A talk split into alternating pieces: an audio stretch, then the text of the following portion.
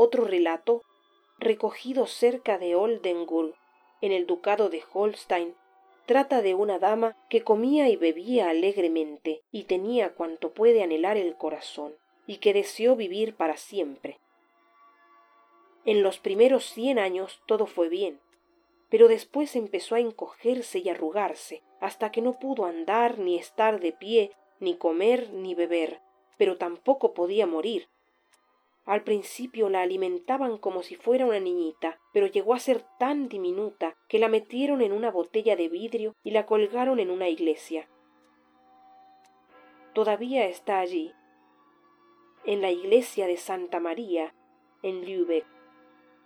Es del tamaño de una rata y una vez al año se mueve